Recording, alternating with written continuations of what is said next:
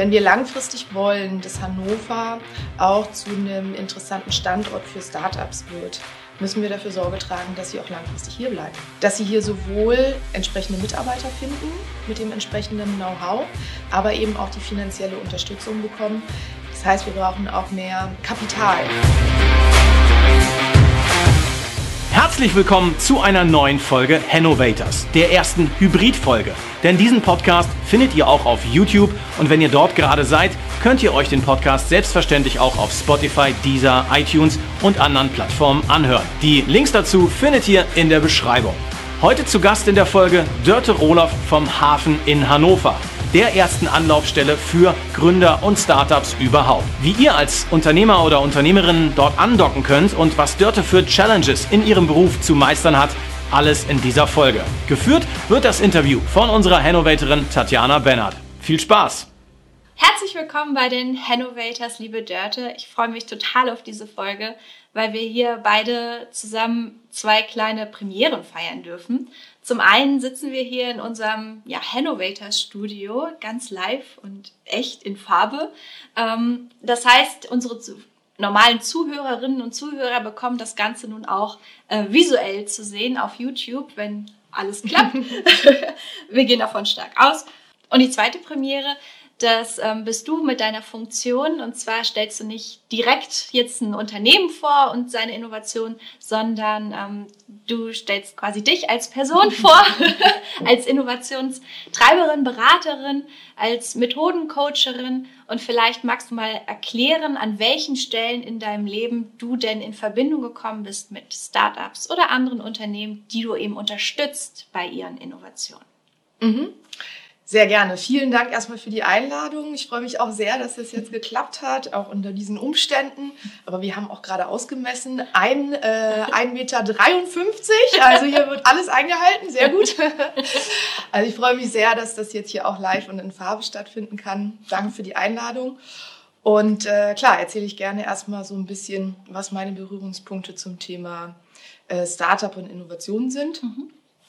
Vielleicht ähm, ganz kurz ähm, mal so ein bisschen zu, einen Blick zurück in meine Historie.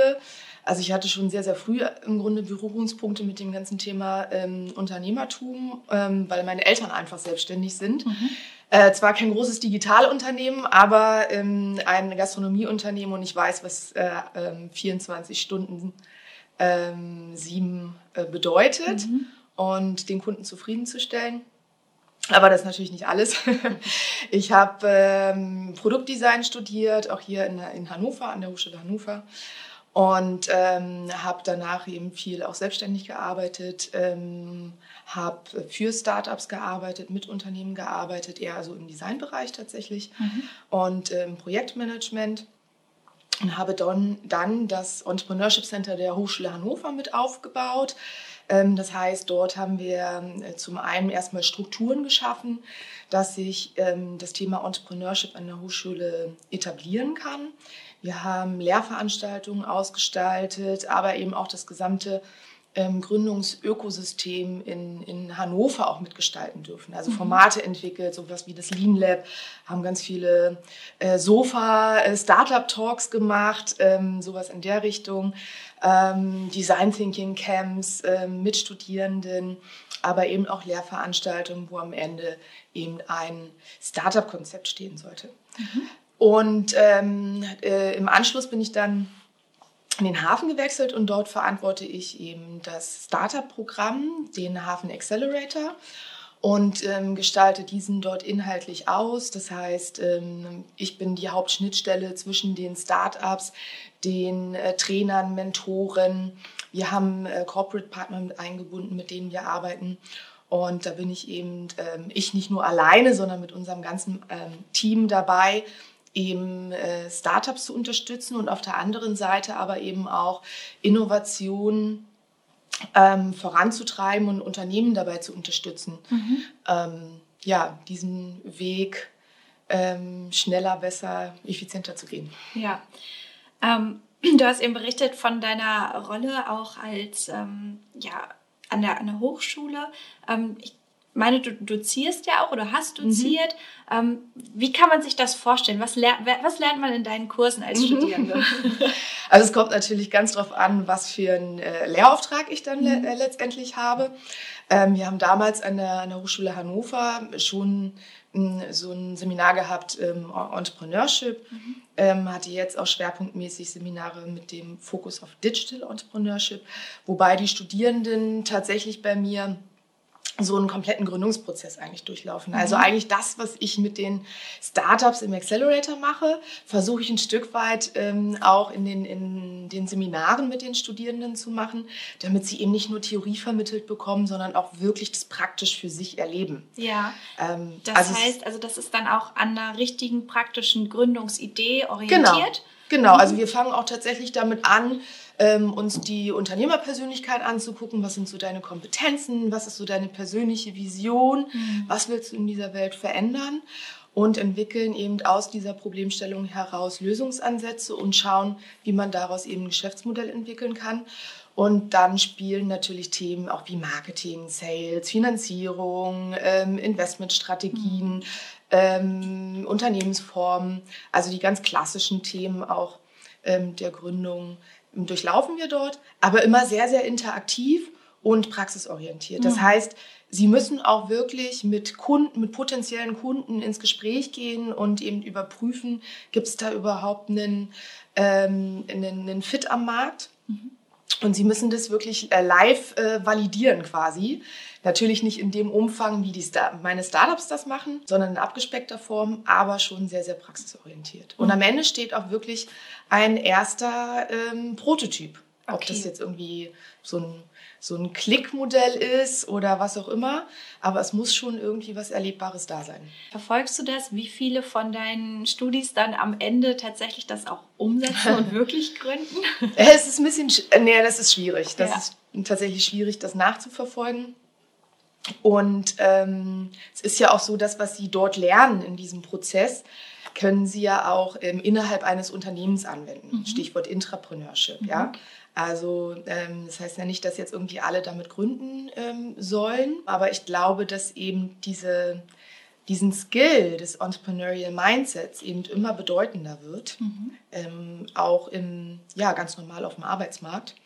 Und insofern, ja, ähm, äußert sich das dann vielleicht an anderer Stelle. Ja, ja. Und hast du, du hast eben berichtet, dass es ähm, vor allem um digitale Geschäftsmodelle geht oder vor allem im, im, Hafen legt ihr da großen Wert auf beim Accelerator darauf, dass es eben eine digitale ähm, ja, Geschäftsentwicklung, Geschäftsmodell ist. Weißt du oder kannst du schätzen so ungefähr, wie viele von den Gründern, die du irgendwie berätst, tatsächlich was Digitales äh, machen? Ja, also ich glaube, da muss man auch nochmal unterscheiden, weil nur der Einsatz von Software heißt nicht gleich, dass es ein digitales Geschäftsmodell mhm. ist. Ne? Das muss man voneinander differenzieren. Ähm, ich habe ehrlich gesagt nie richtig nachgezählt oder eine Statistik aufgestellt. Ähm, weil wir eben äh, im Hafen uns auch nicht nur auf digitale Geschäftsmodelle fokussieren. Das kommt häufig natürlich automatisch, also es ist weit mehr als die Hälfte auf jeden Fall. Aber ähm, wir suchen eben nach innovativen Lösungen, die einen großen Impact erzeugen mhm. und tatsächlich das Leben von Menschen besser macht. Und das kann eben auch eine, eine innovative Hardware-Lösung sein. Das mhm. muss nicht immer eben digital sein. Mhm. Okay, ja, magst du mal erklären vom Hafen Accelerator, wen genau unterstützt ihr da, für wen ist das mhm. was und wie kommt man zu eurer Unterstützung? Ja, also unser Hafen Accelerator ähm, ist eben für Startups, die den Menschen im Mittelpunkt stellen und mit smarten Lösungen, wie ich eben gerade schon gesagt habe, eben ähm, versuchen, die Welt auch ein Stück besser zu machen. Mhm. Ähm, ohne dass wir jetzt den Fokus auf Social Entrepreneurship haben. Wir unterstützen ähm, bis zu fünf Startups im Halbjahrestonus. Mhm ähm, ja, von der Idee im Grunde oder vom ersten Prototypen bis zum Markteintritt. Mhm. Das heißt, ähm, wir ähm, wollen eben die, die Grundlage schaffen, dass die ähm, Startups dann auch tatsächlich im, im Markt langfristig bestehen. Wir kümmern uns nicht nur um die Schärfung des Geschäftsmodells, das ist die eine Seite, aber eben auch darum, dass wir die Startups-Teams aufbauen, dass wir ihnen ähm, zeigen, okay, wie funktioniert agiles Arbeiten. Wir machen mit den Teams Kompetenzanalysen, ähm, sowas in der Richtung. Ja? Also uns geht es eben ganz stark darum, äh, die Teams an sich fit zu machen. Mhm. Denn letztendlich sind es Menschen, die Ideen vorantreiben und die die Ideen nachher realisieren müssen. Mhm. Natürlich finden dort auch die ganz klassischen Themen eben statt, wie äh, Marketing, Sales und so weiter, was wir vorhin schon mal hatten. Mhm. Ähm, aber es ist eben eine Kombination. Ähm, der Accelerator ist eben ein Multi-Corporate Accelerator, das heißt, wir haben verschiedene Corporate-Partner ähm, involviert, wobei wir eben versuchen, die, die Unternehmen und die Start-ups ähm, zusammenzubringen, mhm. ähm, auch über verschiedene Matching Points, über verschiedene äh, Formate, damit ähm, dort eben schnellstmöglich auch eine Kollaboration entsteht. Mhm. Das ist uns sehr wichtig. Und, und warum? Warum gerade Startups und mhm. Großunternehmen zusammenbringen? Was mhm. erhofft ihr euch davon? Ja, also Startups haben ja, ähm, sind natürlich häufig sehr, sehr überzeugt auch von ihrer Idee. Sie haben die beste Lösung für den Markt, haben aber häufig gar nicht das Branchenwissen, was erforderlich ist mhm. oder kennen interne Prozesse ähm, von den Unternehmen gar nicht. Mhm. Also wir haben ganz, ganz starken B2B-Fokus. Der ergibt sich automatisch auch durch unser, ähm, durch unser Accelerator-Konzept. Und ähm, damit ähm, ermöglichen wir eben den Startups einen schnellen Einblick in ähm, Prozesse in Unternehmen. Ähm, und sie bekommen halt schnell Feedback eben mhm. auch, reales Feedback von potenziellen Kunden. Mhm. Das heißt jetzt nicht unbedingt, dass jeder unserer Partner nachher auch ähm, der erste Kunde ist. Mhm. Aber zumindest ähm, können Sie schon mal ein erstes ähm, Feedback dazu geben. Und auf der anderen Seite lernen wiederum die Unternehmen, mit denen wir dort zusammenarbeiten, wie tickt eigentlich so ein Startup? Wie arbeiten die eigentlich? Mhm. Ähm, wie, wie treiben die eigentlich ihre Innovationen ähm, voran? Ähm, welche Tools und Methoden verwenden die eigentlich? Und ähm, wie entwickeln Sie vielleicht disruptive ähm, Geschäftsmodelle, wo Sie selber noch gar nicht drauf gekommen sind? Mhm. Und somit versuchen wir eben für beide Seiten so eine Win-Win-Situation ähm, zu erzeugen. Ja, und da, dieses Matching passiert nur zwischen den Startups, die ihr sozusagen betreut, und den Corporate-Partnern oder sind es auch andere Großunternehmen hier aus der Region Hannover oder deutschlandweit oder wo kommen diese Corporate Partner her? Mhm. Also wir arbeiten jetzt ähm, hier ähm, vorrangig mit äh, regionalen Partnern zusammen. Wir sind aber auch immer offen und erweitern den Pool natürlich auch weiter. Wir sind gerade aktuell wieder mit ganz spannenden Unternehmen im Gespräch. Ähm, wir ähm, vernetzen aber unsere Startups natürlich nicht nur mit den Partnern, die jetzt auch wirklich ganz offiziell ja. im Programm sind, ja. sondern versuchen auch Türen in alle möglichen Richtungen aufzumachen. Mhm. Und auch unsere Corporate-Partner versuchen wiederum dann ähm, ja einen schnellen Zugang zu ihren Kundengruppen zu mhm. ermöglichen. Mhm. Ja. Ich stelle mir das so vor, dass da bestimmt auch viele, ja vielleicht Vorurteile sogar bestehen könnten, wenn man versucht, ein Startup mit einem gestandenen mhm. großen Unternehmen mhm. äh, in, zu, in, Verbindung bringt. Mhm. Äh, ich, mein erster Impuls war, okay, die kaufen dann eben die Geschäftsmodell, die Idee auf oder die klauen die vielleicht sogar. äh, wie geht ihr mit sowas um? Genau, also unser Ziel ist es eben, ähm, die beiden Seiten eben auf Augenhöhe zusammenzubringen. Mhm. Ähm, also man hat möglicherweise ähm, von auf beiden Seiten eben Vorurteile oder eine bestimmte ähm, ja eine bestimmte Erwartungshaltung und wir versuchen von Anfang an eben beide Seiten in den Dialog zu bringen, um eben diese Erwartungshaltung auch abzuklopfen. Mhm. Um halt zu schauen, okay, welche Optionen habt ihr denn bei euch? Könnt ihr uns wirklich weiterhelfen? Und eben auch umgedreht. Wenn wir mit euch zusammenarbeiten, erwarten wir das und das von euch. So, und ähm, wir hatten ja auch schon sehr, sehr schöne Beispiele, äh, wo ein auch ein bekanntes Startup aus Hannover, Inokado, mit ähm, der NordLB zusammen ähm, eine, eine Lösung entwickelt hat. Und die haben das halt wirklich sehr partnerschaftlich gemacht. Mhm. Also sie sind sehr, sehr früh ähm, mit dem Unternehmen ähm, gemeinsam ähm, oder sie sind, haben sich gemeinsam auf den Weg gemacht, diese Lösung zu entwickeln, sie schnell zu implementieren und auszutesten im Unternehmen und immer wieder iterativ nachzuschärfen. Mhm. Und das ist eben ein schönes Beispiel, wie dann auch eine Zusammenarbeit ähm, ja, befruchtend sein kann für beide Seiten. Mhm, mhm. Geht es da auch um Finanzierung von Ideen? Also ich kenne das so ein bisschen aus meinem Bereich. Da, wenn ich mit Startups irgendwie gesprochen habe, die häufig kommt es, ja, ich habe eine tolle Idee, aber ich, ja, mir fehlen jetzt irgendwie zu, zu viel Geld zu sagen, ähm, um das irgendwie mal umzusetzen oder das Risiko ist mir zu hoch, ähm, da so viel rein zu investieren. Ist das auch etwas, was man sozusagen koppeln könnte, dadurch, dass man das mit einem großen Unternehmen, das vielleicht mehr mhm. finanzielles mhm. Äh, Risiko eingehen würde mhm. als so ein Startup, mhm. ähm, wenn man die beiden deswegen auch verbindet? Natürlich, das kann jetzt auch dadurch entstehen. Also es geht nicht nur um die gemeinsame Entwicklung der Lösung, sondern ähm, es geht auch darum, ja, kann man, äh, also besteht die Möglichkeit, dass das Unternehmen dann vielleicht auch dort rein investiert oder es nachher vielleicht auch aufkauft. Mhm. Auch das kann ja ein Ziel von einem Startup sein. Mhm. Ähm, also da gibt es unterschiedliche ähm, ja, Arten der Zusammenarbeit letztendlich. Und natürlich hilft es einem Startup, ähm, erstmal, wenn Sie da so eine Finanzspritze bekommen. Im Idealfall muss ich allerdings sagen, ähm, gewinnen Sie diesen Partner vielleicht tatsächlich als ersten Kunden, der dann für diese Leistung auch bezahlt. Ähm, und ähm, weniger, äh, dass das Unternehmen ähm, dort eben nur rein investiert, weil dann hast du eben diese Problematik, dass das Startup natürlich sehr stark das Produkt, die Lösung auf dieses eine Unternehmen mhm. ausrichtet, mhm. weil möglicherweise dann Mitspracherecht und so weiter eine Rolle spielt. Und ähm, so ein Startup, wenn es natürlich auch skalieren möchte, groß werden möchte, muss natürlich auch drauf schauen, dass es eben äh, nicht nur ein Unternehmen glücklich macht, sondern eben viele Unternehmen ja. möglicherweise. Es ist ja. aber abhängig vom, vom Geschäftsmodell, mhm. ist mhm. natürlich ganz klar. Okay, und diesen Prozess der Abstimmung, den ja, begleitet ihr, mhm. moderiert ihr vom mhm. Hafen Accelerator aus? Genau. Also natürlich am Anfang sehr, sehr viel stärker, mhm. weil es geht ja darum, die, die Startups eben zu enablen mhm. und äh, fit zu machen, dass sie dann hoffentlich irgendwann komplett alleine laufen können. Mhm. Ja, also ähm, es ist nicht das Ziel, dass wir die ganze Zeit dort sitzen und irgendwie Händchen halten. Das, okay. ja. das kann und darf nicht das Ziel sein. und, und warum brauchen Startups oder auch Unternehmen Unterstützung bei Innovationsprozessen. Mhm. Ja, weil so ein Innovationsprozess ähm, halt komplex ist.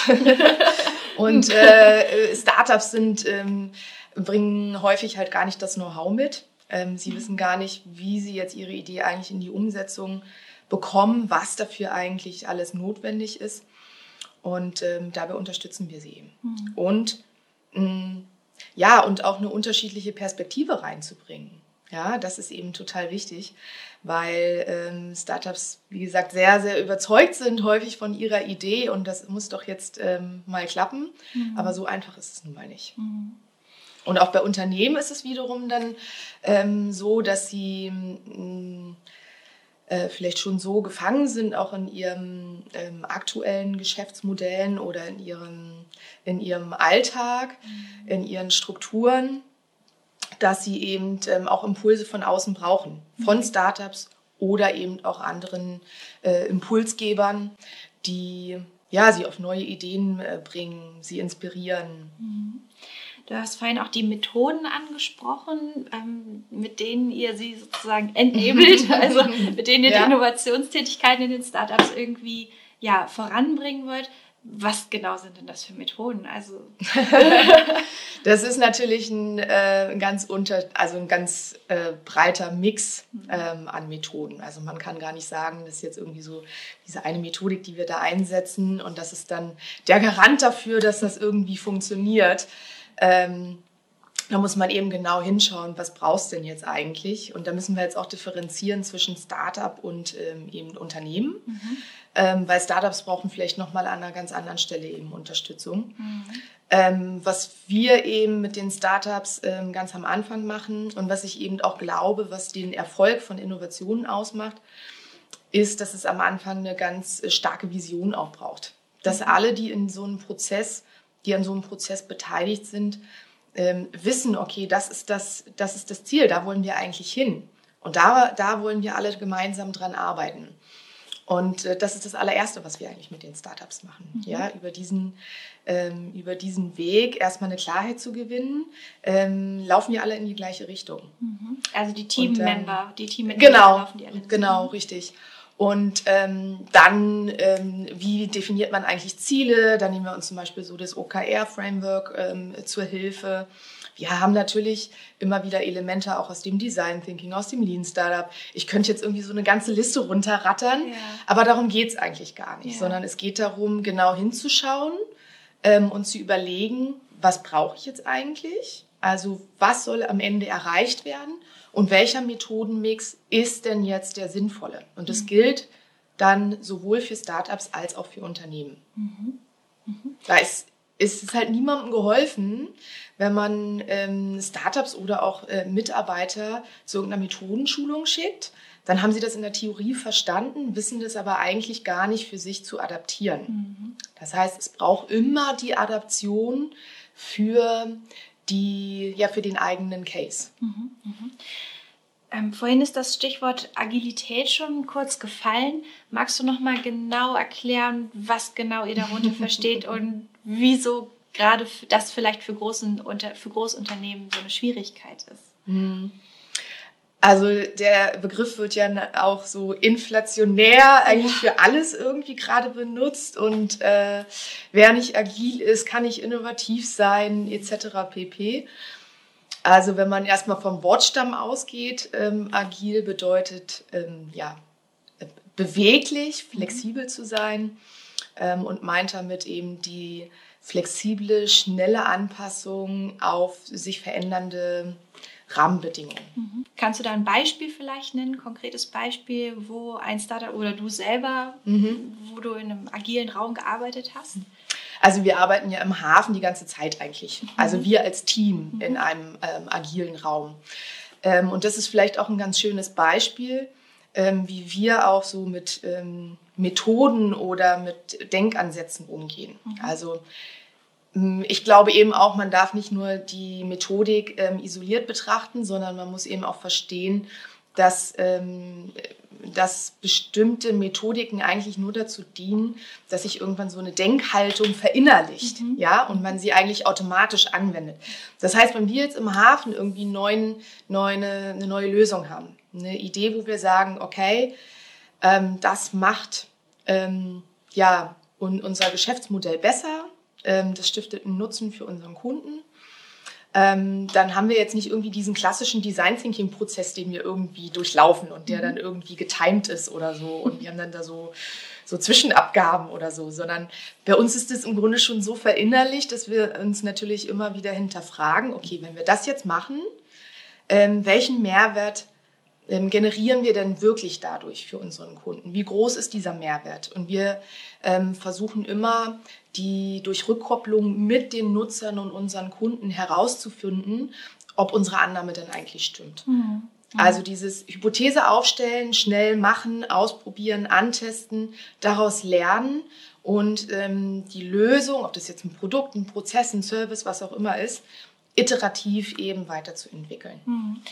Ich, ich habe ähm, häufig gehört schon von ja, größeren Unternehmen oder aber auch von äh, Geschäfts-, anderen Geschäftsführern, die so, ja, so ein Team mit 15 Leuten mindestens zu haben, äh, die mir dann berichten, ja, Agilität und so ist ja alles ganz toll. Veränderungsprozesse möchte ich eigentlich auch immer mhm. irgendwie voranbringen, aber ich habe dazu gar keine Zeit, weil mein Daily Business, weil mein Alltag mich so mhm. ja, einfängt, dass mhm. ich gar keine Zeit habe, jetzt auch noch irgendwie mal mich zurückzunehmen mhm. und zu denken, mhm. Was kann ich denn mhm. hier generell verändern? Was denkst du über so eine Aussage? also ähm, ich erinnere mich an der Stelle an ein Zitat von äh, Günther Faltin, der mal gesagt hat, als Unternehmer musst du am Unternehmen und nicht im Unternehmen arbeiten. Natürlich, gerade wenn man ein kleines Unternehmen noch hat, äh, wenn wir jetzt auch gerade auf so Mittelstand schauen oder eben auch auf Startups, da sind die Gründer natürlich auch operativ immer noch ähm, voll dabei. Klar, ja. Aber man muss sich eben immer wieder auch die Zeiträume nehmen und die Freiräume, die gedanklichen Freiräume, mhm. darüber nachzudenken, wie kann ich denn mich eigentlich langfristig innovativ aufstellen? Wie kann ich langfristig am Markt bestehen? Und als Unternehmer muss man sich diese Freiräume dann auch schaffen und sich damit mhm. beschäftigen. Mhm. Und wie schaffe ich es als Unternehmer, ähm, wenn ich jetzt ja, mir fest, fest vorgenommen habe, hier was zu verändern, wie schaffe ich es dann, meine Mitarbeiter auch diesen Veränderungsmuskel sozusagen meiner mhm. Mitarbeiter zu trainieren? Wie kann ich das übertragen? Ja, ist eine gute Frage. Und es lässt sich auch gar nicht so pauschal beantworten, ähm, weil man erstmal die Ausgangslage genau betrachten muss. Mhm. Also welches Erfahrungswissen bringen die, ähm, die Mitarbeiter oder auch ähm, eben Geschäftsführer oder was auch immer eben mit. Wie groß ist das Unternehmen? Was ist dann eigentlich schon da? Mhm. Und äh, da muss man sich eben genau überlegen, mh, hm, was will ich denn mit so einem Veränderungsprozess überhaupt erreichen? Mhm. Also ich habe ganz häufig auch so ein, so ein Gespräch mit ähm, ähm, ja, potenziellen Kunden von mir im Grunde oder auch mit, mit potenziellen äh, Partnern des Hafens, wenn man dann mal nachfragt, so, was heißt denn für euch, ihr wollt innovativ aktiver werden. Mhm. Ihr wollt jetzt die digitale Transformation vorantreiben. Was heißt das denn jetzt eigentlich für euch? Da gibt es eben ganz verschiedene Dimensionen. Und ähm, ich glaube, es braucht am Anfang erstmal eine Klarheit darüber, was ist dann eigentlich meine Vision? Ähm, was ist so, ein, so, eine, so eine Zielsetzung, äh, langfristig, kurzfristig? Ähm, und das muss ich in erster Linie auch an meine Mitarbeiter kommunizieren. Mhm. Da muss ich ihnen natürlich auch irgendwie Tools, Denkansätze an die Hand geben, ähm, damit sie es auch realisieren können. Es bringt halt auch nichts, wenn man ähm, die Mitarbeiter zu, nehmen wir mal jetzt an, zu so einem Design Thinking Workshop oder Agilitätsworkshop schickt, wo sie ganz viele neue Tools und Methodiken oder Denkansätze lernen und Prinzipien, nach denen man handeln sollte. Und dann kommen sie ins Unternehmen zurück aber sie haben gar nicht die Möglichkeit, das überhaupt anzuwenden mhm. und für sich in den Arbeitsalltag zu integrieren. Mhm. Insofern äh, braucht es eben auch aus meiner Sicht dann ähm, eine genaue Betrachtung, was braucht es für eine Veränderung im Unternehmen, in den eigenen Strukturen, damit die Mitarbeiter von sich aus eben ähm, solche Prozesse auch alleine bewältigen können. Mhm. Das heißt, wir müssen uns auch wegbewegen, aus meiner Sicht, von ähm, eben hierarchischen Strukturen hin zu, eher zu Netzwerk.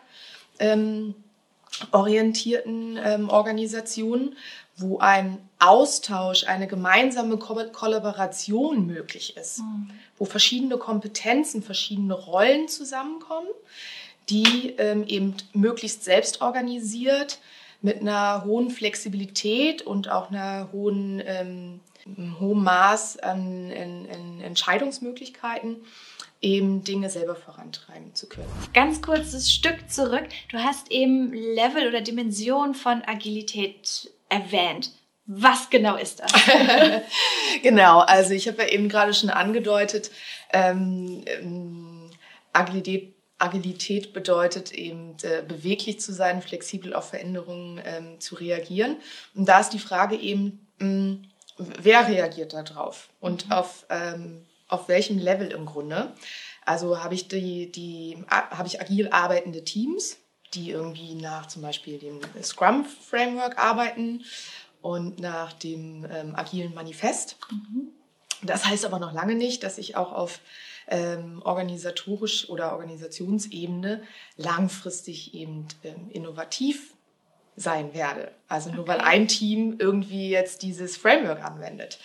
Ähm, es bedarf eben auch einer, ähm, ja, letztendlich einer, einer Ausdehnung der Agilität auf die gesamte Organisation. Und das heißt eben auch die unterschiedlichen ähm, Ebenen auf Abteilungsebene, auf ähm, Geschäftsführerebene, ähm, Vorstandsebene vielleicht mhm. sogar, je nachdem, wie groß auch das Unternehmen ist natürlich. Ähm, und dann sind wir irgendwann eben auch bei einer Kulturfrage. Mhm. Also was ich vorhin schon mal gesagt habe, im Idealfall, und so verstehe ich eben auch meinen Job eigentlich, ähm, mache ich mich selber überflüssig. Mhm. Also so Agilitätsmethoden sollten eigentlich mh, mm, ja, Hilfe zur Selbsthilfe sein ein ähm, ja, Mitarbeitern, den handelnden Personen ähm, eine Hilfestellung zu geben, sich dieser agilen Kultur zu nähern. Mhm. Ähm, aber letztendlich ist es ein, ein, ein, ja, ein Mindset, ein, Denk- und Handlungsrahmen, ähm, der sich ja festigen muss, verstetigen muss in der gesamten Organisation. Mhm. Und dann sind wir eben bei der Kulturfrage. Mhm. Also ich stelle mir das immer noch so ein bisschen ja, abstrakt oder schwierig auch vor für Unternehmen, sei es jetzt, ob sie vom Geschäftsführer aus oder mhm. von unten von den Mitarbeitern aus, wie das Gefühl haben, wir müssen hier ja mehr uns stärker oder schneller verändern mhm. auf Begebenheiten. Wie schafft man das? Ähm, gehen wir jetzt mal vom Mitarbeiter aus, das irgendwie, ich sag mal, durchzusetzen oder in, in Anschwung zu bringen in einem Unternehmen. Mhm. Also ich meine, Veränderung ist ja auch immer anstrengend mhm. und mhm. Äh, manche Veränderungen werden vielleicht nicht von allen gewollt. Mhm. Äh, wie gehe ich damit um? Also ich glaube, ähm, dass eben, wenn man sie mh, mm, eben zum, zum Owner der Challenge macht, ähm, dann ist eine ganz andere Motivation da. Und wenn man äh, den, den handelnden Akteuren dann eben auch die Gestaltungsfreiheit lässt. Mhm. Und ich glaube, dafür ist es eben notwendig, dass eben auch auf den etwas höheren Ebenen da auch ganz viel Vertrauen und Offenheit, mm, also es braucht sehr viel Vertrauen und Offenheit auf der Ebene. Ähm, und aus das Vertrauen da drin, dass die Mitarbeiter, wenn man ihnen ähm, halt so, ein, so einen Rahmen vorgibt, eine Vision, ein klares Unternehmensziel formuliert, das Vertrauen, dass sie eben dort auch hinarbeiten. Mhm. Und ähm, eben das nicht alles von oben vorzugeben. Mhm. Weil damit kriegt man eben auch viel mehr ähm, Wissen ähm, gebündelt und, und auch gehoben, das Potenzial. Also in vielen Unternehmen ist dieses Potenzial einfach da aber die Mitarbeiter können sich da gar nicht so einbringen, wie sie eigentlich könnten. Mhm. Und wenn man sie das einmal erleben lässt ähm, und sie auch die Wertschätzung dafür erfahren, dann ist zumindest meine Annahme, ähm, kann so ein Prozess ähm, durchaus gelingen. Aber es müssen eben ganz viele Rahmenbedingungen oder Faktoren ähm, stimmen und man muss sich den Prozess eben mh, aus vielen Perspektiven anschauen. Ja, ähm, es ist ja nun nicht so, dass ich sagen kann, okay, ab morgen habe ich Vertrauen in dich und deine Arbeit. Äh, ich lasse jetzt alle Zügel los und macht mal.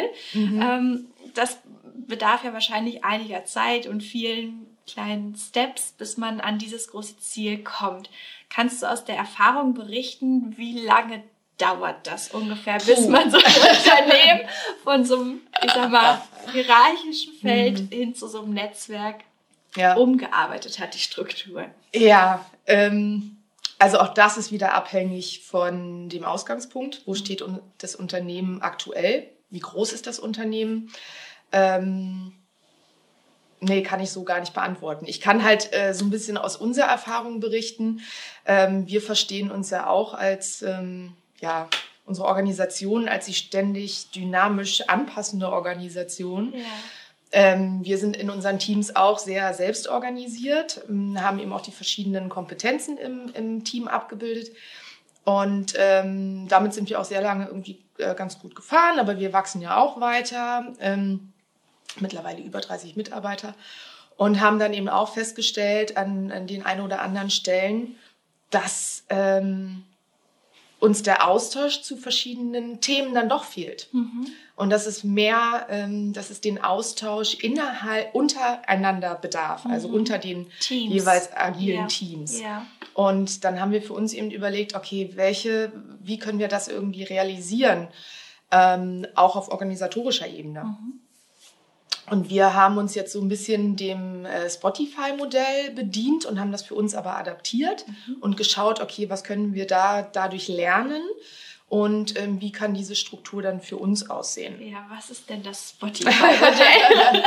also beim Spotify-Modell, und da sind wir auch bei diesem, ähm, ähm, bei dem Punkt, ähm, der, der Rollenveränderung. Mhm. Also ich glaube, es braucht eben auch bei so einen äh, Prozessen in, in großen Unternehmen eben auch die Bereitschaft, auf nicht nur auf Mitarbeiter- und Teamebene, sondern eben auf Abteilungsleiterebene, CEO-Ebene, ähm, ja die Bereitschaft, die eigene Rolle auch zu verändern. Mhm. Also nicht nur den Mitarbeitern zu sagen, ihr müsst euch verändern mhm. und jetzt arbeitet mal so und so, sondern das Gesamtkonstrukt muss sich verändern. Mhm. Und jeder muss bereit sein, vielleicht ein Stück von der eigenen Rolle ähm, auch aufzugeben. Mhm. Verantwortung abzugeben, auch an andere und zu vertrauen. Mhm. Und Vertrauen ist natürlich, Vertrauen aufzubauen, ist auch ein Prozess. Das geht aus meiner Sicht ähm, über den Punkt ähm, Aspekt der Transparenz. Also wir auch im Hafen haben da eine ganz, ganz große Transparenz. Ähm, auch, also im Grunde kann ich jederzeit nachschauen, wer was irgendwie verdient. Und ähm, wie stehen wir finanziell da? Das sind alles für uns offene Dokumente. Jeder Mitarbeiter kann da rein und sich das anschauen. Und ähm, das bedingt eben einander, Vertrauen und Transparenz. Mhm. Deshalb ist eben ähm, auch das interne Wissensmanagement eine zentrale, ein zentraler Punkt. Mhm. Ähm, Habe ich deine Frage jetzt beantwortet? Ja, also Spotify-Modell. Spotify-Modell, genau. genau ähm, also wir sind in, äh, in äh, Tribes und äh, Squads organisiert. ähm, das heißt im Grunde nichts anderes, als dass wir auch so ähm, uns äh, thematisch ähm, in, ja, in Teams zusammengefunden haben, ähm, wo wir unterschiedliche Rollen ausfüllen. Ähm, jetzt haben wir dann auch so, äh, also ich habe zum Beispiel auch so eine Product-Rolle, äh, Product Owner-Rolle ähm, inne. Da sieht man auch schon wieder die Vermischung zwischen verschiedenen Modellen, ja? ja. Also wie wir das für uns eben adaptiert haben. Und wir haben dann aber eben auch eine Rolle, zum Beispiel beim Thema Marketing oder woran wir jetzt arbeiten, auch am, ähm, zum Thema Personal. Also wie können wir auch ähm, ähm, sicherstellen, dass wir, dass alle Mitarbeiter sich irgendwie weiterentwickeln können. Und dass das eben nicht nur bei dem Geschäftsführer angesiedelt ist, sondern wir haben unterschiedliche Rollen und dass wir sicherstellen, dass die sich wiederum untereinander austauschen. Also wir haben so, ähm, ja, im Grunde eine, eine horizontale und eine vertikale ähm, Achse oder äh, Rollen. Ich weiß nicht, ist das deutlich geworden? Ja. erklär doch vielleicht nochmal ganz konkret, was deine Rollen sind und wo du da an welchen Stellen du mit unterschiedlichen Teams dann sozusagen mhm. in die Kommunikation kommst. Ähm, also meine Hauptrolle ist im Grunde ja die, die Product Owner Rolle von dem ähm, Accelerator. Also das heißt, meine Aufgabe ist eben nicht nur ähm, eben zu schauen, dass es läuft, sondern eben auch zu schauen, wie können wir es besser machen. Mhm, okay. Aber das kann ich natürlich nicht alleine. Mhm. Das heißt, ähm, ich schaue dann, okay, wer kann mir da eigentlich bei behilflich sein? Wem kann ich jetzt mal so eine Idee spiegeln? Wer kann mir am besten Feedback geben? Mhm. Ja, und ähm, dann gibt es wiederum andere bei uns im Team, auch in dem Accelerator-Team, die haben eben den Marketing-Hut auf. Mhm. Das ist deren Rolle. Mhm. Und das ist die, deren Hauptverantwortung. Und ähm, ich gebe da vielleicht einfach nur so Impulse rein oder das würde ich mir wünschen. Aber letztendlich ähm, ist die, liegt die Hauptverantwortung dann eben bei anderen mhm. und nicht bei mir. Mhm. Okay. Und ähm, dann wiederum zu, zu anderen Team außerhalb des Accelerators. Wie sichert ihr da die Kommunikation? Also zu dem, zu dem restlichen Hafenteam, sag ich mal. Wie macht ihr das? Ach so, ähm, okay, ja. Ähm, also wir haben regelmäßig, regelmäßige Termine, wo wir uns alle zusammen austauschen, wo sich zum Beispiel alle Product Owner treffen mhm. und ähm, einen ganz kurzen Statusbericht abgeben, was geht bei mir gerade, was gibt's Neues, gibt's wichtige Veränderungen, ja. die auch für alle anderen wichtig sind. Also für jede Dienstleistung im Prinzip, die der Hafen bereitstellt, gibt es einen Product Owner? Genau, richtig. Ja. Also ähm, äh, sagen wir mal so, überall, wo wir einen Nutzen für, ähm, für unsere Mitglieder, für unsere Kunden, Partner mhm. ähm, generieren, da gibt es halt jemanden, der sicherstellt, dass dieser Nutzen ähm, auch wirklich generiert wird. Ah ja. Genau. Mhm. Also eher ähm, Produkt, Dienstleistungs... Mhm ähm, orientiert. Ja, genau. Okay. Und dann versuchen wir eben aber auch immer wieder, ähm, um uns die Freiräume äh, zu schaffen, über neue Ideen, neue Ansätze nachzudenken. Ähm, haben wir zum Beispiel so ein Teambarcamp, mhm. wo auch wirklich die gesamte Organisation eingeladen ist, äh, mitzuwirken. Und wo wir dann einfach auch Themen sammeln, was würden wir uns für die Zukunft wünschen, wo sehen wir große Potenziale, uns weiterzuentwickeln. Ähm, und ähm, das besprechen wir dann und ähm, wählen natürlich aus, was sind für uns die wichtigsten Themen und sind diese Themen, die da aufkommen, auch ähm, ähm, passen die zur Unternehmensvision mhm. und zum, zum, ja, zum Jahresziel des Unternehmens. Und ähm, dann teilen wir uns wiederum in Teams auf. Das ist dann alles auch bunt gemischt, je nach Interessenslage. Mhm. Und arbeiten diese Themen weiter aus und entscheiden dann am Ende, okay, was machen wir jetzt damit?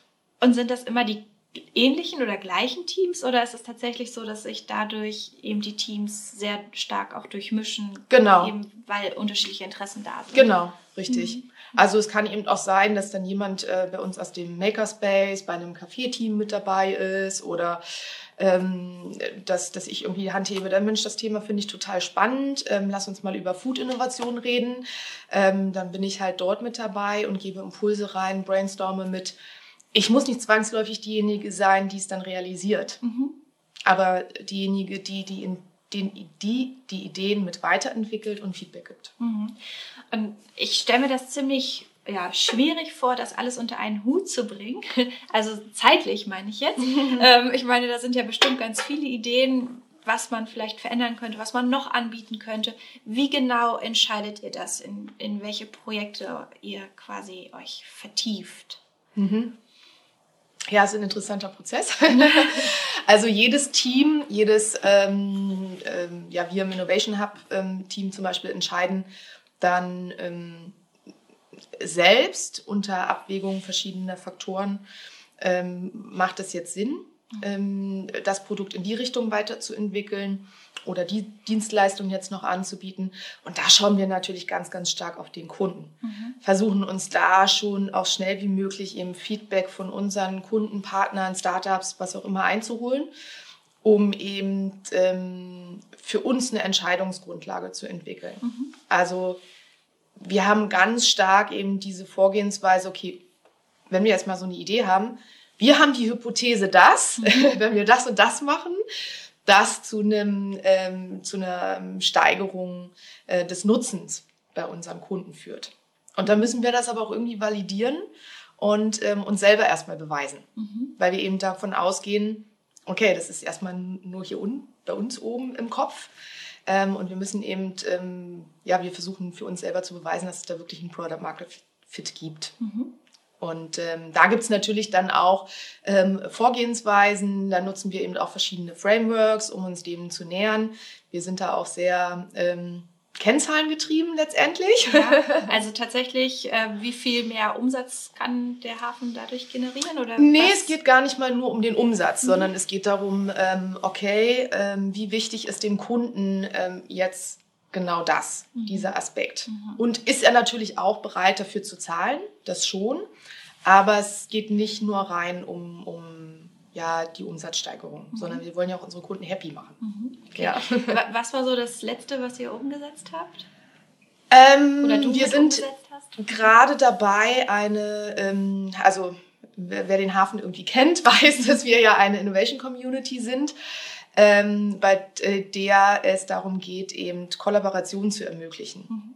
Also alle Menschen zu enablen äh, mit Wissen, mit Zugang zu diesem Netzwerk, Zugang zu Technologien, dass sie selbstständig ähm, neue Projekte auf den Weg bringen können und ähm, ja, letztendlich Innovation entstehen. So, und ähm, das haben wir ähm, äh, im Hafen bisher sehr viel auf dem physischen Wege gemacht. Mhm. Und äh, wir entwickeln jetzt seit einiger Zeit eine, ähm, ja, eine digitale Variante dessen nämlich unsere ähm, Community-Plattform oder ein Produkt, das nennt sich äh, Collaborates, mhm. ähm, welches eben nicht nur ähm, uns ermöglichen soll, ähm, die Kollaboration langfristig auch digital abzubilden, sondern eben auch anderen Innovation Communities zu ermöglichen, das zu tun. Und die ganz große Vision ist, dass wir ganz viele Innovation Communities haben, die das digital abbilden und dass wir die dann auch noch miteinander vernetzen, um den Impact noch weiter äh, zu skalieren. Also außerhalb von Hannover. Außerhalb von Hannover. Also wir haben jetzt erste, ähm, erste Kunden auch aus äh, Pilotpartner ähm, aus äh, Spanien und noch ein Projekt, wo wir das jetzt im Grunde ähm, antesten und auch mit denen gemeinsam eben schauen, äh, wie muss sich das Produkt entwickeln, damit das nicht nur für uns, sondern auch für euch interessant ist. Ja. Und das ist eben ein ganz schönes Beispiel, ähm, als wir uns vor einiger Zeit eben darüber Gedanken gemacht haben, in welche Richtung wollen wir eigentlich skalieren? Wollen wir jetzt eigentlich noch Hafen äh, drei, vier, fünf, sechs eröffnen als physischen Standort? Mhm und sind dann aber zu dem Schluss gekommen, ähm, dass diese Variante ähm, dann doch die bessere ist, mhm. weil wir dort eben eine Vernetzung ja im Grunde über Landesgrenzen weltweit ermöglichen können. Ja, was erhofft ihr euch davon, von dieser weltweiten Vernetzung? Dass wir noch stärker alle miteinander kollaborieren, mhm. Menschen mit unglaublichem Wissen ähm, eben zusammenbringen und dass es halt nicht ähm, an, an den Grenzen von so einer Hauswand festgemacht wird, ja. Mhm. Und ähm, dass wir ja eben ermöglichen, noch mehr Menschen ähm, Innovationen zu generieren, indem sie nämlich ihre Kompetenzen, ihr Know-how ähm, bündeln. Mhm. Und wie kann man sich das vorstellen? Da fülle ich dann so ein Profil aus zu sagen, gebe da meine Kompetenzen irgendwie an, versuche das zu verschriftlichen, was ich eigentlich kann und das können dann andere lesen und sehen. Also so ein bisschen wie ein Innovations-Facebook. Ja, ja, vielleicht kann man das ähm, äh, so ein bisschen äh, beschreiben. Man ja. kann auch, äh, genau, man kann so ein Profil anlegen, ähm, natürlich mit den eigenen Kompetenzen, die sollte man mhm. herausstellen. Mhm. Ähm, und ähm, man hat eben die Möglichkeit auch ähm, zu posten, ähm, man kann Projekte erstellen und das ist eines der zentralen ähm, äh, Features im Grunde, ähm, weil durch das Erstellen eines, eines Projektes ähm, dass man jetzt irgendwie eine Idee hat, ich will das und das irgendwie generieren, Leute gebt mir mal Feedback dazu, ich brauche nochmal Know-how, ich brauche jetzt einen Sparringspartner, ich möchte mein Team erweitern. Mhm. All das kann eben darüber auf der Plattform ähm, stattfinden. Man kann irgendwie Jobs posten, das kann dann irgendwie von anderen ähm, ja, geupvotet werden. Ähm, und darüber kann eben so eine Vernetzung entstehen. Und ich kann direkt mit Leuten in Kontakt treten. Also ich brauche ganz gezielt irgendwie Unterstützung bei meinem, äh, keine Ahnung, Online-Marketing mhm. ähm, oder zum Thema Finanzierung, dann kann ich eben über die Plattform äh, diese Leute suchen. Mhm. Und wenn ich jetzt einen ganz speziellen IT-Spezialisten ähm, benötige, der ganz spezielle Skills hat, dann erhoffen wir uns natürlich über die Erweiterung ähm, der Innovation Community, dass da noch mehr Auswahl und noch mehr Bewegung ähm, entsteht. Mhm. mhm. Bestimmt ja auch mehr Trouble, oder? Also ich kann mir vorstellen, dass dann natürlich auch ja unterschiedliche Arten und Denkweisen, wie Unternehmen zu führen sind, aufeinandertreffen. Gerade so, wenn die Landesgrenzen vielleicht überschritten werden, unterschiedliche Mentalitäten einfach aufeinandertreffen. Ja, ähm, das, das mag sein. Ähm, aus dem Prozess sind wir dann aber nachher auch raus. Ne? okay. Also wenn die Leute sich irgendwie auf der ja. Ebene treffen. Ja. Also wir, äh, wir schauen uns dann natürlich an, was da so in Bewegung ist. Mhm. Aber wir können das gar nicht mehr alles irgendwie im Detail auch ähm, beeinflussen, was da irgendwie passiert. Das war im Grunde ja auch ein, ähm, ein Aspekt, warum wir uns ähm, dazu entschlossen haben, das auch digital in der Form abzubilden, mhm. weil wir gesagt haben, ähm, so am Anfang, Hannes berichtet das immer sehr gerne, ähm, der ehemals ähm, das Community Management gemacht hat. Ja, anfangs kannte ich noch alle Leute persönlich und habe die dann gematcht und habe mal gesagt, oh, das klingt spannend, du solltest dich mal mit dem unterhalten und so. Ja, ja. Das ist bei jetzt ähm, über 1300 Mitgliedern einfach nicht mehr möglich. Mhm. mhm. Ja, mhm. und da mussten wir eben andere Lösungen finden, das herzustellen.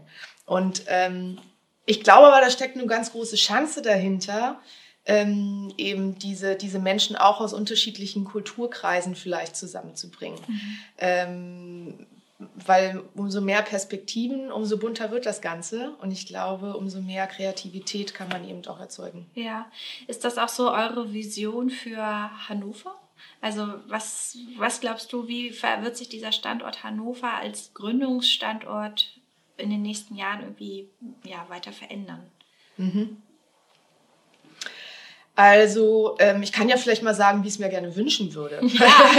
wie es sein wird, äh, weiß niemand. kann ja auch nicht in die Glaskugel gucken, aber ja. ich kann ja vielleicht mal so, so ein paar äh, Wünsche äußern. Also zum einen hoffe ich, ähm, nicht nur für Hannover, sondern allgemein für diese ganze Startup-Entwicklung, dass ähm, eben Entrepreneurship ähm, oder dieses, ja, das ganze Startup-Thema eben nicht nur, okay, das ist ein digitales Startup und hier haben wir ein Social Startup, sondern dass das nachher alles irgendwie Hand in Hand geht. Also, dass mhm. man auch versteht, Technologien sind dafür da, ähm, tatsächlich Probleme zu lösen und ähm, hoffentlich positiven Impact zu erzeugen. Mhm. Und ähm, dass wir irgendwann gar nicht mehr die, die also lang, ganz langfristig gesprochen, ja. aktuell macht das durchaus Sinn, ähm, dass wir gar nicht mehr die, die, die Differenzierung brauchen, sondern dass eben nachhaltige Aspekte sowohl auf ähm, gesellschaftlicher ähm, Ebene als auch auf ökologischer Ebene von vornherein mitgedacht werden. Mhm. Und ähm, Geschäftsmodelle, ähm, ja, diese Aspekte von vornherein berücksichtigen. Äh, das wäre ähm, ein Wunsch ähm, dass es gar nicht mehr so getrennt betrachtet wird und auch nicht mehr so getrennt gefördert wird. Mhm. Ähm, da sind wir schon beim zweiten Punkt, äh, Stichwort ähm, Förderung und finanzielle Unterstützung. Das ist aus meiner Sicht ähm, insbesondere ähm, hier bei uns am Standort immer noch zu wenig. Mhm. Ähm, in den letzten Jahren hat sich das schon sehr, sehr positiv entwickelt, auch mit dem Gründungsstipendien und, und ähm, mit den Entwicklungen NCEAT und so weiter und so fort, die ganzen Förderprogramme, ähm, die da gerade aufploppen, Digitalfonds und so weiter und so fort. Das sind schon ganz schöne Entwicklungen, aber das ist wirklich alles nur ein, ein Tropfen auf den heißen Stein. Mhm. Wenn wir langfristig wollen, dass Hannover auch zu einem interessanten Standort für Startups wird, müssen wir dafür Sorge tragen, dass sie auch langfristig hier bleiben. Mhm. Dass sie hier sowohl ähm, ja, entsprechende Mitarbeiter finden mit dem entsprechenden Know-how, aber eben auch die finanzielle Unterstützung bekommen. Das heißt, wir brauchen auch mehr, äh, mehr Kapital. Mhm. Okay, gut. Mitarbeiter stelle ich mir jetzt nicht so schlimm vor. Also ich meine, wir haben ja hier ähm, die Uni, die Hochschule mit unterschiedlichsten Studiengängen. Ähm, ja, in der Ausbildung ist Hannover ja auch ganz vorne mit dabei, jetzt als Landeshauptstadt natürlich. Ähm, ist, ist das trotzdem aufgefallen irgendwie als, als ein, ein Mangel oder eine Herausforderung für Startups? Na, viele, ähm, viele, die dann in Startups arbeiten wollen oder mh, mh, mm, ja, da so eine Karriere dann vielleicht anstreben äh, in den Bereichen, ähm, ja, gucken halt vielleicht irgendwie auch ins Ausland mhm. oder nach Berlin oder ins Silicon Valley ja. oder weiß ich nicht. Ja. Ähm, also das muss man eben auch irgendwie attraktiv gestalten. Ich finde, ähm, Hannover ist ein, ist ein toller Standort. Ähm, also mhm. auf jeden Fall ähm, ist es eine sehr lebens- und liebenswerte Stadt. Mhm. Und ähm, das wissen nur viele da draußen nicht. Ja. Also es ist eher ein Imageproblem, oder? Ja, es ist natürlich ja. auch ein Imageproblem. Ja. Und es wäre natürlich auch schön, wenn wir es auch für, für andere attraktiv machen. Also mhm. nicht, nicht nur das Know-how und die Menschen, die wir schon haben, das Potenzial hier zu halten, sondern auch andere anzuziehen. Auch vielleicht aus dem Ausland. Mhm. Ja, ähm, und das würde ich mir tatsächlich wünschen. Und natürlich noch mehr Frauen ja. in, ähm, in den Startups. Ähm, auch dort sehe ich aber schon auch eine positive Entwicklung. Sehen wir bei uns im Accelerator auch schon. Ähm, die Quote ist jetzt gar nicht so schlecht. Mhm. Und ähm, ja, das würde ich mir trotzdem wünschen, dass das noch weiter ausgebaut wird in ja. Zukunft. Und dieser Aspekt, ähm, was glaube ich ganz, ganz zentral ist, dass, ähm, und das kann man sicherlich auch ähm, über Förderprogramme oder auch politisch ein Stück weit befördern, ähm, eben die Kollaboration zwischen Startups und Unternehmen. Mhm. Ich glaube, da ist ein ganz, ganz, ganz großes Potenzial. Ähm, und daran sollten wir weiter arbeiten, diese beiden Welten zusammenzubringen, weil ich da einfach ein ganz großes Potenzial sehe für beide Seiten. Ähm, ja. Okay, wenn ich jetzt ähm, Unternehmerin bin hier in Hannover und fand das ganz toll, was du erzählt hast und denke, oh ja, das wäre ja auch mal was für unser Unternehmen, mal irgendwie ein Innovationsprojekt oder uns halt da weitergehend verändern, irgendwie mit einem Startup zusammen. Wie komme ich an euch ran? Wen, wen schreibe ich an? Also erstmal kann man natürlich auf mich zukommen. Mich findet man irgendwie auf äh, LinkedIn oder auf anderen Social-Media-Kanälen. Ähm, ansonsten kann man mich auch direkt über den, äh, über den Hafen erreichen. Mhm. Und dann würden wir uns im ersten Schritt natürlich erstmal zusammensetzen und schauen, inwiefern macht ähm, denn welcher Ansatz jetzt Sinn? Mhm. Also wir haben ja nicht nur das Accelerator-Programm in unserem Hafenportfolio, ähm, um in, ähm, Innovationen für Unternehmen ähm, zu unterstützen. Mhm. Also da würden wir erstmal genau hinschauen, was ist tatsächlich die Zielsetzung und welches unserer äh, Leistungsbausteine macht denn jetzt für das jeweilige Unternehmen tatsächlich Sinn. Ja. Und, ähm, und dann gehen wir einen Schritt weiter und differenzieren das aus. Okay. und dann kommen auch meine Kollegen äh, ins Spiel, Hannes und Rick. Ähm, und ähm, wir haben eben auch die Möglichkeit, erstmal über ein Workshop-Format ähm, zu schauen, ähm, ja, was brauchst du denn für euch eigentlich? Mhm. Ja, also weil häufig kommen die Leute eben auch zu uns, weil sie wissen, okay, sie müssen da irgendwie was machen. Da scheint was zu gehen im Hafen, wissen aber auch noch nicht so genau was und ja. wissen auch noch nicht so genau, wie sie das für sich adaptieren können. Und das besprechen wir dann gemeinsam, diskutieren das erstmal gemeinsam, ähm, um zu schauen, was kann der richtige Weg sein. Ja, gibt es im Moment, Zeiten der Corona, schon irgendwie reale Veranstaltungen wieder bei euch, wo man mal so reinschnuppern könnte in das Universum Hafen? also wir waren ja tatsächlich auch die ganze Zeit ähm, geöffnet, mhm. natürlich unter, unter Einhaltung der jeweiligen Auflagen. Mhm. Und ähm, es kommt immer mehr jetzt. Ähm, den Accelerator haben wir ja auch tatsächlich ähm, von jetzt auf gleich ähm, von, von dem physischen in den virtuellen Raum verlagert. Insofern haben wir sehr, sehr viel Erfahrung mit dem virtuellen mhm. gemacht. Jetzt gehen wir gerade wieder ein Stück weit zurück ins Hybride. also wir machen jetzt auch erste Trainings und Workshops tatsächlich als Hybridformat. Ähm, und es wird aber immer mehr ähm, jetzt auch äh, Präsenz sein. Also es kommen auch ähm, Unternehmen ähm, schon wieder ähm, und, und mieten die Räumlichkeiten. Da müssen wir natürlich immer schauen, ähm, wie wir die Auflagen einhalten können, etc. pp., mhm. um da eben die, die Sicherheit für alle Beteiligten sicherstellen zu können. Ja. Bestimmte Veranstaltungen lassen sich einfach auch schlecht im Digitalen tatsächlich abbilden. Ähm, zum Beispiel auch unsere Prototypenpartys, jetzt zwar kein Format vom, vom Hafen, aber eins, was ich auch mit, äh, mit Mario Leuper zusammen gestalte, ähm, wo der Schwerpunkt eben ist, Leute wirklich physisch auch zusammenzubringen und in den Austausch zu bringen und Prototypen ähm, erlebbar zu machen, mhm. anfassbar zu machen, auszuprobieren. Das ist ein bisschen schwierig abzubilden digital. Ähm, insofern ähm, haben wir diese Veranstaltung dieses Jahr leider absagen müssen. Ähm, aber das werden wir auf jeden Fall wieder aufleben lassen. Mhm. Und ansonsten versuchen wir im Hafen eben die Dinge, die sich in irgendeiner Form digital abbilden lassen, ähm, auch digital gerade fortzusetzen und ähm, aber jetzt nach und nach eben auch wieder physische Formate durchzuführen. Weil, muss einfach sagen, dass die, die echte Begegnung von Menschen, sich wirklich in die Augen ja. zu schauen, auch zu spüren, ähm, diese Energie mhm. zu spüren, das kann man einfach virtuell sehr schlecht mhm. ähm, abbilden. Insofern bin ich da so ja, hin und her gerissen. Ja. ähm, Du hast jetzt ja wirklich von super vielen Aufgabenbereichen, Veranstaltungen berichtet, ähm, die du ja machst. Wie genau organisierst du denn eigentlich deinen Arbeitsalltag? Also ist das nicht ganz schön viel für eine Person?